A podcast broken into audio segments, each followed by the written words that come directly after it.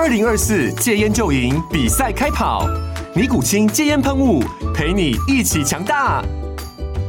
戒烟不容易，单靠意志力戒烟的人，时常无法克服戒断症状而失败。尼古清戒烟喷雾将是你的神队友，简单一喷，药品急速释放，立即缓解七大戒断症状，不限场合提高戒烟成功率。除了尼古清神队友，你还可以寻求专业医疗人员协助，一起迈向戒烟成功之路。尼古清戒烟喷雾，用科学方法戒烟，请咨询全台各大药局及戒烟门诊。本广告由尼古清戒烟喷雾、胃部药书字第零二七八三五号提供。嘉安嘉护股份有限公司，台北市中山区民生东路三段二号十楼，北市卫药广字第一一三零三零一九零号。尼古清戒烟喷雾，相伴每个新开始。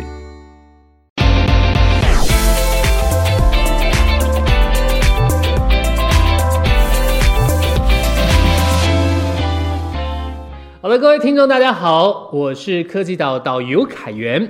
科技岛呢，是为了所有对于科技产业感兴趣的年轻学子，或者是想要在职场中提升竞争力的年轻人，我们提供你最新的职场资讯。那特别是在我们的 Podcast，让你直接用听的就可以站在趋势的浪头尖端上。我们今天请到的特别来宾非常的特别哦，他拥有一个很棒的 DNA。叫做护国神山的 DNA 啊，其实台积电被叫做护国神山这件事情已经讲很久了，而且其实说真的，科技岛的成立就跟台积电有很大的关系。好，因为我们那个时候是希望说，哇，我们从护国神山到护国群山，那我们哦作为一个职场相关的一个研究者，我们不能够自外于这个浪潮之中，所以我们才成立了科技岛。那么今天我们要请到的来宾呢，是品硕创新管理顾问公司的执行长彭建文老师。他过去其实就在台积电担任呃营运效率部门的主管，而且还有丰非常丰富的内部教育训练的经验。我们今天请到他，就来帮我们谈一谈他这个刚刚提到这个台积电 DNA 哦是怎么回事？台积电为什么能够有这么好的一个效率，然后变成我们的护国神山，甚至是？能够让全世界都非常羡慕台湾能够拥有台积电这样子一个傲视群伦的企业。好，那老师要不要先跟我们的听众朋友打个招呼？可以啊，哦，各位朋友大家好，我是彭建文，那目前就是品硕创新管理顾问公司的创办人，然后也是呃顾问，也是讲师。是对，那目前其实也在商周也。定期在写文章，是，所以大部分的人礼拜六、礼拜天都可能都在玩呐，都在休息。那我六日都在写文章。OK，好，那除了这个身份之外，其实我自己也有经营一个 podcast，好，叫做职场冰淇淋。是对，那今天非常开心哦，能够来来到这里哦，听哦整个呃我的故事也好，或者是啊来听听我的呃出的一些书。对，那刚好主持人有提到护国神山嘛，哈，那我先讲一个小小的故事啊。我记得我过去在台积电的时候呢，待了十一年，啊，我待了十一年，股价期股价是三十二块到七十二，谈了十一年，OK，十一。那我离开我我离开那一天，我印象非常深刻，因为是七十二块，所以我把我的台积电的股票全卖了。嗯，对啊，其实也没几张。对，为什么？因为从事企企业讲师，可能怕未来的经济会受到一点状况。对，然后卖完之后，台积电涨了十一年。对，好，那以上就是我个人的一个 一个简单的介绍。呃，谢谢老师带领我们吃职场冰淇淋哦。今天科技岛的听的听众真的非常有福。那所以其实刚刚讲到啊，老师您在台积店的这段期间之内，其实应该有非常多这个管理哲学上的一个洗礼啊。因为其实啊，我觉得台积电能够发展到现在这样子，它的这个十几家晶圆代工企业加起来的产能都还没有它一家厉害啊。这个绝对不是纯粹是技术，这个一定在管理上有独到之处。对，所以我想先跟您请教，大家常常讲说哦，台积电人都以他们拥有 DNA 为傲，没错。甚至是前阵子哦，我们那个时候说哦，我们台积电赴美国设厂凤凰城这边，对。然后他说啊，我们的技术会不会外流？然后我听到很多台积电的老陈都说啊，放心，不用担心呐。对啊，台积电走到哪里就是台积电，你到哪里人家带不走的，因为有一些东西根深蒂固是种在这个企业文化里面的。哦。所以我们想来跟您先请教一下，就您的认知当中，台积电 DNA 是怎么一回事？哦，台积电这家公司，我觉得是一开始成立的时候，我觉得就很特别的。哦，原因是张忠谋先生他带着一个愿景，哦，成立了这样子的一个晶圆代工。那哦，在台积电呢，管理哲学，我把它变成一个角度叫思维好了。嗯哼，就是说，为什么他们在做很多事都有这种想法？哈，因为思维就等于想法嘛，哈。所以有时候我也蛮好奇的。当年我在台积电的时候，我都觉得，哎，很正常的一个想法，或是一个很正常的思维。当我离开台积电的时候，跑去中小企业上课跟辅导。我每次只要讲到一种东西，他说：“啊，天哪，那么厉害哦！”对，我说：“啊，这个不就这样子吗？”所以，在台积电每天每天的管理的模式或管理的思维或工作的思维，其实它已经在我们的血液的 DNA 哦，已经内化了。对，已经内化了。所以呢，那时候我也不觉得，哎，他真的很厉害啊，因为我们就在这家公司，我们也没有去其他家公司比较。嗯，OK，习以为常。对，习以为常。好，那我就稍微提一下，就是哦，台积电的管理的思维有有有哪些东西，我觉得是可以值得学习，而且这种学习，我觉得是不不管在工作上也好，在生活上也可以带走。好，第一个叫创新。嗯，对。那很多人都觉得说创新，那每家公司都会创新呐。那为什么台积电的创新有什么不一样呢？哦，台积电的创新绑在你的绩效。对，是。他把你的绩效哦，我举个例子好了。今天假设今天已经到年底了啊，我们要打考绩。好，那打考绩呢？日常工作我做的非常好，在台积电你只有六十分。嗯，日常的工作做很好，只有六十分，对，就刚好及格。哎，对，刚好及格。为什么啊？本来就你应该把它做好。对，呃，没错，这是你的本物。对我凭什么给你很高的分数啊？或者我凭什么跟你升迁啊？因为日常的工作被取代性也高。嗯，OK 好，所以呢，在台积电年年年底打考考绩的时候呢，哦，日常工作一定要做好，这是没有问题的。好，那你就拿六十分了。好，那你今天你要八十分，你要九十分怎么办？你要做 project。嗯，你要做专案是，所以台积电脑每年每年十月份，每一个人都在找隔年的专案，连我也是。哎，我明年要做什么专案？天哪，好像很难想呢。为什么啊？因为它被绑绩效。好，而且你的专案又要很创新的专案，你不能做那一种很简单，你会做，我也会做。对，所以我们都要去想好的专案，创新的专案。OK，那每年原则上我大概一年会做两个。好，那你想想看啊，我在台积待了十一年，我就做了二十二个 project。哦，而且这个 project 都是其实蛮大的哦，都不是很小哦。OK 哈，所以第一件事情，台积的创新其实是绑在绩效，好，这第一个。第二个，台积电的创新绑在日常。嗯哼，刚才说日常，这个是我们六十分的一个基本功啊。对，所谓绑在日常的意思是说，有时候你在开会，你在开周会，你在开月会，那我们的老板就会问说，哎，你这样子的问题，除了有这样子的 solution 之外，还有没有其他的 solution？哦，就是不要停在原地，随时逼自己再往前走一步。对，本质上你已经找到 solution 去解它了，但是老板就会问说：“你这个 solution 不够创新。”嗯，对你这个 solution 怎么跟好严格啊？对啊，怎么跟别人比啊？好，所以哦，所有的每天的开会、每天的晨会，或者是每天我们跟老板讨论的，我们就会问说：“那你的创新之处在哪？”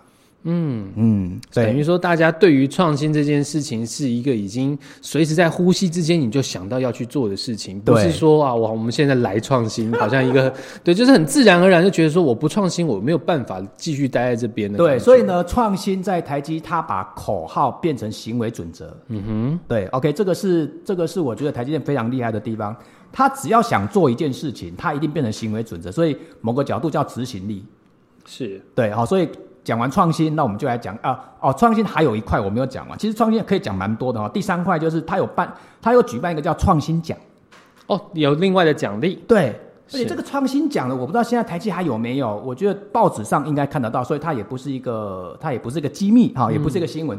哦，台积电当年的创新奖啊，你拿到这个奖项，听说是张忠谋先生亲自颁奖，而且钱非常多。好，我就不方便透露多少钱啊。那这个钱呢？今天颁完奖，明天就进到你的户头。哦，这果然是必有勇夫的一个操作方式。而且那个奖很多，哎，真的真的是非常多。是，所以很多人啊，你看啊，很多人做创新专案，很多人日常有创新的 DNA，他又提供一个创新的舞台让你去竞争。对，是然后再给你额外的 bonus。是，老师刚刚讲到一个关键词，我觉得蛮重要，就是竞争哦。因为刚刚你也提到，就是说在我们年底的时候，大家都想哦，明年要做什么，然后我们来思考这个专案，大然后去激放，把自己的那个脑袋炸出那些创意出来。但这件事情其实也是要彼此竞争的，因为其实我觉得要去想到一个好的，哇，可能说，哎，要是别人比你更快一步先想到，那那就是他的专案，那就是他的 project。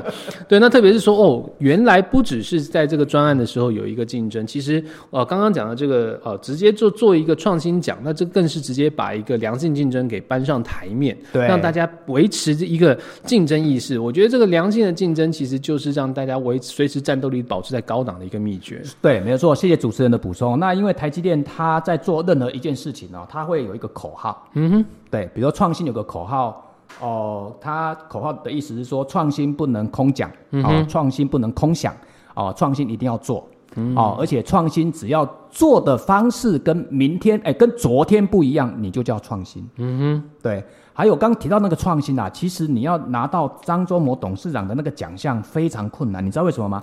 因为他是从部门先开始比赛，啊哈，哈，就有点类似大联盟哈，先在一 A 比，在二 A，在三 A，所以你要到全公司去比赛，才有办法见到张忠谋先生。是那等于是不止大联盟了，还有甚至明星赛了。对，他要过关斩将啊。对，对对对，他要过关斩将，然后才有办法进到那个舞台，然后他，然后你就会开始做很多的 presentation，然后会有评，会会有一些呃呃 i 呃，我们叫 idea forum 啦。嗯哼，对那现在有没有我不是很清楚。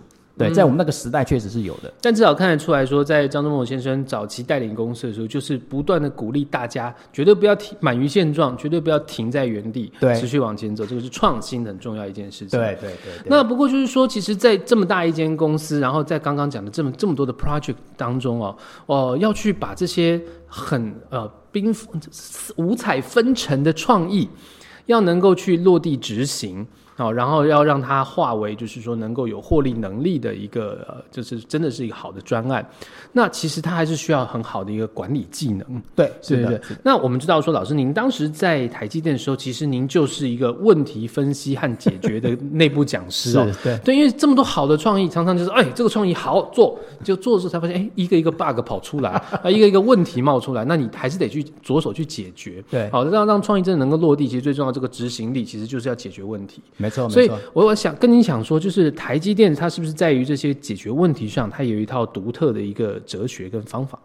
哦，这个确实问的非常好的问题哦。其实很多人跟台积电做生意啊，哦，我有一次去，我有一次去中小企业，哎，sorry，我有一次去南部哈、哦，哦，跟一个中小企业的二代在做聊天呐、哈、那因为他是我们的客户，那所以有时候我们会跟二代的一些中高级主管来做一点聊天哦。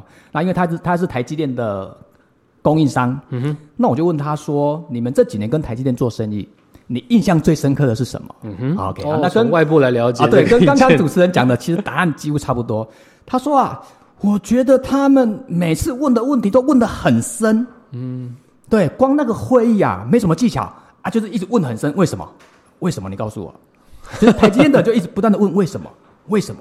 为什么？是啊，这第一个。第二个，他觉得跟台积电开会哦，很重视实事求是，嗯。他要看到 data，是。对他要看到文字加上 data，哦，就也就是说，当你当你在遇到问题、在解决问题的过程中，其实文字的叙述它比较偏形容词，对，那形容词它里面，比如说，呃，比如说我呃，我们我们公司的文化呢，嗯，还好，那什么叫还好？太模糊了哦。我们公司的问题好多，那什么叫好多是？OK，所以呢，哦，从刚刚的问题就是第一个，台积电它不断的问为什么为什么，那第二个叫实事求是。好，那再回到台积电的的一个场景好了哈、嗯，因为台积电它毕竟是一个制造制造的工厂，那制造工厂它每天会遇到很多问题啊、是例如设备设备有问题，例如今天有两个生产线的人请假，啊，例如无尘室现在发生什么状况哈、所以呢，其实每天都遇到很多问题，那这些问题其实需要去需要有人去解决它。嗯那在台积电解决一些问题啊，在很早很早以前，他们都是用经验去解决问题的。好、台积电是一九八七年成立嘛，哈，那那大概在一九九二、九三、九四那一个年代，都是用经验，啊，或者是你的你的什么，你的过去的一些背景来解决问题。结果呢，在台积电就会发生，大家可以想象一个场景哦，在一家公司解决问题，结果你讲的语言我听不懂，嗯或者是你用的方法，哎，我也听不懂。那为什么你用的方法我听不懂？是因为你的方法是前公司的方法哦。OK，那跑到台积嘛，那你跑到台积，那我可能是台积电新的工程师，所以就发现，哎，你讲的东西我听得不是很懂。所以台积电大概在一九九六九七左右就引进了一套方法，叫八 D。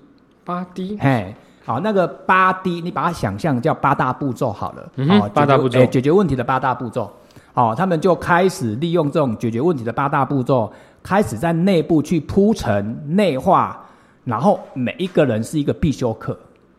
那大家可以想象一个场景嘛？如果今天一家公司有一万人，每一个人都上过八 D 的八大步骤的训练，你会发现，你你你就会发现哦，大家在解决问题的 meeting 上，大家有个统一的基础。嗯，对，那大家就会说，你现在讲的是步骤二吗？哦，所以等于说，其实会议中间凝聚共识的那些时间就可以减少很多，效率就提升。非常多。有我刚进台积的时候，他们在讲什么，有时候我听得不是很懂。嗯，哦，原来你们是在讲步骤四，叫 Lucas。哦 对哦，它就形成一个语言。好，那这个语言好一样，它还是有竞赛。是。哦，我连这个八八 D 也有竞有赛。竞，赛有竞赛啊！那竞赛更夸张哦，它竞赛可能每一个 project 会高达四五十页 PPT 哦。哦哇哦，为什么？因为因为你在解问题哦，呃，我给大家三个步骤好了哈、嗯，虽然它是八大步骤，那我给大家三个步骤哈，我就叫 P R 诶 P R A，P R A 哎，那 P 就是 problem，好、叫问题的描述，好，那 R 叫 root cause，叫呃 R O O T C A U S E，好，叫 root cause，好，那第三个步骤 A 叫 action，action 好，问题是什么？然后根本原因是什么？那你下什么 action？嗯，OK，好，那台积电在过去啊，其实他们的方法论就以八 D 为基础，但是因为八 D 它有很多的步骤跟呃跟工具，后来台积电就把它变成一页式的 PPT。对我现在讲的这句话，我就献给这个节目，我从来没有在外面讲过。哇，太荣幸了，是对谢谢老师。Problem 啊，呃，问题的问题的描述，跟您的寻找 action 怎么下？一页台积电一页式的 PPT。嗯，就就是就你用一页遇到问题，你就告诉我你的问题是什么，厘清，哎，厘清，然后你你如果我在会议上讲不清楚，你就下去了，你就不用讲，因为这也是个残酷擂台啊。因为你对啊问 你问题描述不清楚，是。老板没有耐心。是，对，但我觉得这个是整个公司都有这个工程师性格，要求就是精准跟实事求是啊。对对对。对，连现在我们的董事长、执行长哦，我们的 CC 位魏哲嘉哦，现在的刘德英，在过去我都跟他们开过会，我发现他们也是工程师的逻辑，嗯嗯，对。哦，那他的逻辑非常厉害，他前几天的数字，几天后他还记得很清楚。哎、呃，我现在讲的不是刘德英或是魏哲家，是我们的处长。他就说：“哎、建文，我记得五天前你告诉我是八，但是为什么今天是六？”五天前记得好清楚、啊。对，我说我说是八吗？哎，报告处长，我不知道，我下去查一下。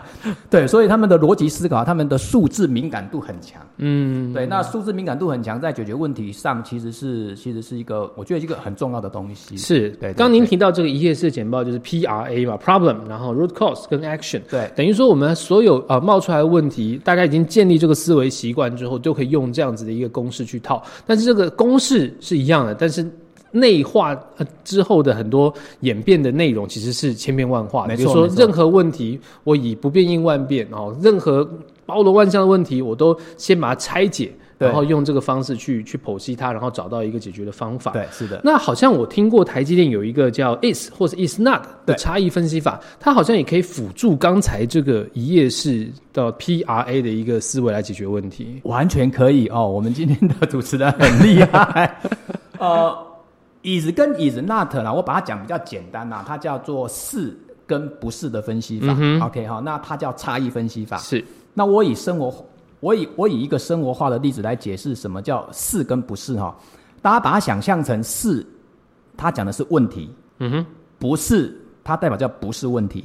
哦，OK，那透过是问题跟不是问题来做比较。嗯哼，例如你们家你你们家的屋顶漏水，所以你们家的屋顶漏水就叫 is。OK，那为什么隔壁家没有漏？那叫 is not。OK OK 那你可不可以透过这两个去比较？好，那那一交叉一比对，你就发现哦，没有错啊，当然是我们家漏啊，因为我们家有一几天前有一个有一个呃屋顶找了一个找了一个工人好、来施工，隔壁没有人来施工，所以有没有可能三天前这个人来施工，所以造成有个破洞，所以造成我们家漏水，你们家没漏？哦，原因厘清的一个对方法，它，类似它较。它的这种差异比较，那这种差异比较在生活上、工作上，哎，我倒觉得还蛮好用的。例如，例如你们哦，我我讲个例子哈，例如呃，你们家有小朋友考数学好了，嗯，那考数学呢，今天考九十分，明天考六十分，那那你就会去做 做比较嘛哈他自己就可以当一个意思跟意思那的的对，就找一个成对的找一个是问题跟不是问题来做比较。嗯，好，例如我们的节目可能这一集我们收视率非常好，嗯，哎，那是那上一集不好，那我们来比较一下，好跟不好，然后我们来比较一下，哦，主持人一样吗？哦，一样都很帅，哦，那观众一样吗？哎，也也都差不多。好啊，但是来来宾不太一样哦哦，那会不会是因为来宾不太一样而造成我们这一集人比较多？嗯，上一集人比较少。哦，这个有点像是把我们很多问题，有点像是抽一层，像实验室里面去控制各种变音的一个方法。然后很多，比如说在差异比较之下，啊，我们相同状况的变音，我们就可以排除它应该不是造成意思跟意思那的差别。对但是当有一些变操纵变音，哎，是在这两个情况下不一样的时候，它很可能就是造成我们问题的那个症结。对，哦我现在讲起来很简单，对不对？其实，在台积电的 is is not 是很复杂的。嗯哼，对，所以我是把它内化，已经变得很简单了。不然，如果我用台积电的那一套椅子跟 is not，可能我帮一百个人上课，可能九十个人挂掉。所以其实真的是要不停的去进阶跟改善呐、因为刚刚听到说，我们可能是从一个很基本的一个概念，让大家透过呃整体教育训练的方式，先把这些东西内化，对。然后在遇到各种问题的时候，我们把这已经内化的这个框架架构啊拿出来套用，去去解决这些问题。对，而且差异分析法目前很多企业找我们公司上课，其实我觉得真的可以帮助很多的中小企业或者是一些科技公司也好，反正就是每一个人想提升解决问题的能力啊，我觉得这个工具还蛮好用的。嗯，是是是。那老师刚刚提到，就是说台积电它很重要一个 DNA，就是大家都持续的在往前精进。那我有听过一个叫持续改善的一个一个一个思维。对，那这个也是台积电能够如此壮大的一个原因。那可不可以请老师帮我们介绍一下这个所谓的 CIT 原则？好，CIT 啊，其实它跟刚刚讲的东西，其实它都有息息相关啊。嗯那我先那我先解释一下什么叫 CIT 啊，C 就是持续嘛，哈，对啊、英文叫 continue，那 I 叫改善，好、叫 improve，哦，improvement，那 T 叫团队，哦，叫 team，啊、所以 continue improvement team，所以它就叫持续改善的活动或持续改善的团队，哦叫 CIT。好，那这个 CIT 呢，它它是以专案为 base，好，然后以刚刚讲的八大步骤为解决问题的方法论。哦，哦对环环相扣啊。对，它它是环环相扣的哦。哦，就是呃以专案为 base，然后呢用八 D 这八大步骤为方法论，然后透过持续改善团队的活动，OK 好，然后来让它成为一个持续改善文化。哇塞，这个听起来真的是缜密到不行啊！就等于说刚刚讲哦，专案为 base，把八 D 是方法论，然后透过我们这个团队的活动，真的把持续改善成成为一个进行式。对对对，那我我举几个指标了哈。那既然叫持续改善，那我们来看一下，呃，假设今年台积电持续改善的专案的数量是几件？OK，那假设今年的今年的件数大概是两千件，两千件很多哦。你想想看，一家公司做专案，如果可以从一个系统去捞，一捞出来，哦，二零二一年台积电内部 CIT 的专案件数高达两千件啊，这叫第一个指标。那第二个指标，全公司的参与率高达六十 percent。好，那参与率就代表公司有一百个人，有六十个人参与这个活动。第三个，帮公司创造了一百亿的台币，因为你专案嘛，所以专案本来就可以帮公司省钱嘛。是哈，OK，我们叫做我们英文叫 cost down 啊，或者叫 cost saving 啊，或者是叫良率的提升。好，那你看哦，光这三个指标，好，一个叫件数，一个叫参与率，一个叫效益。好，那这三个指标，我们我们把它化成十年，嗯，你就会发现这三个指标是每年一直上升的，对，这叫持续改善。嗯，了解。今年两千件，明年两千二，后年两千五。但是你会说啊，如果公司的人都没有成长怎么办？这个听起来在台积电不会发生，因为这个是陷阱题啊。不过，但是我觉得真的确实在一般中小企业这是个问题啊。老师，您的答案是？哦，我的答案是，老板根本不管你这个，反正我们的 我们的 KPI 今年是两千，明年就两千二嘛。哦，懂，就是基本上也是一个目标导向，就是让目标带着人成长，带着人前进。，对，那这个东西有时候，呃，应该这么讲，我们现在是看到台积电很厉害，所以你一直觉得它是一个护国神山，但是有些东西它是十年磨一剑。嗯，对，那台湾又有多少的中高阶主管或者是创业的人，有没有办法很多东西等个五年，等个十年？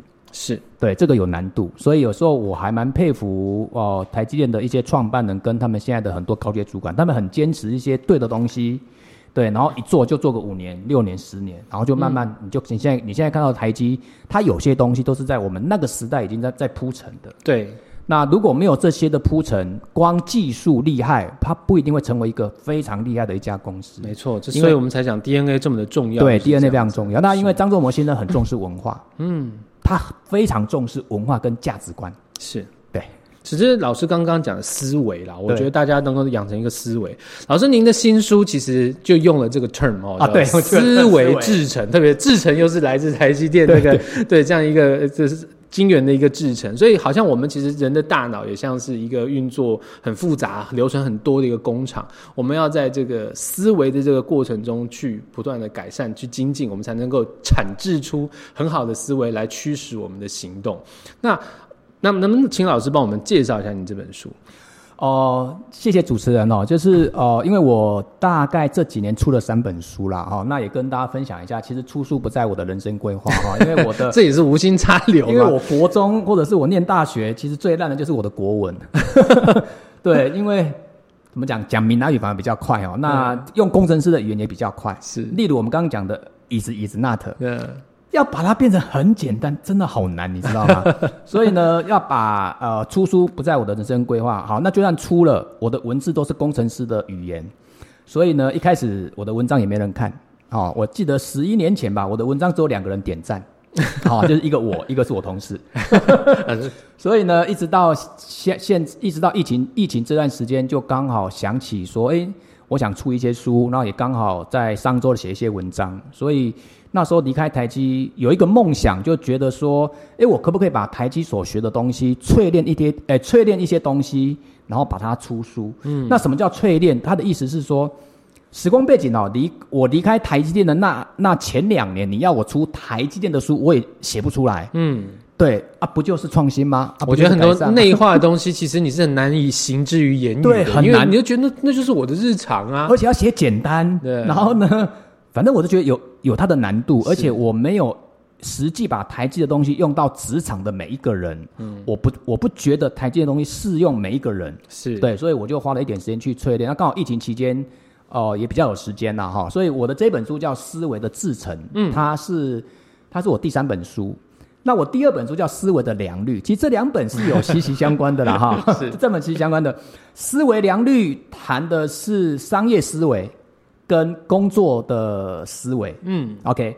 那思维的制成谈的比较偏更多的管理跟领导的心法，是那另外一块谈工作的进阶法，进阶哦哎，工作的进阶法。所以呢，我这两本书广义来看，就是商业思维、管理思维、工作思维。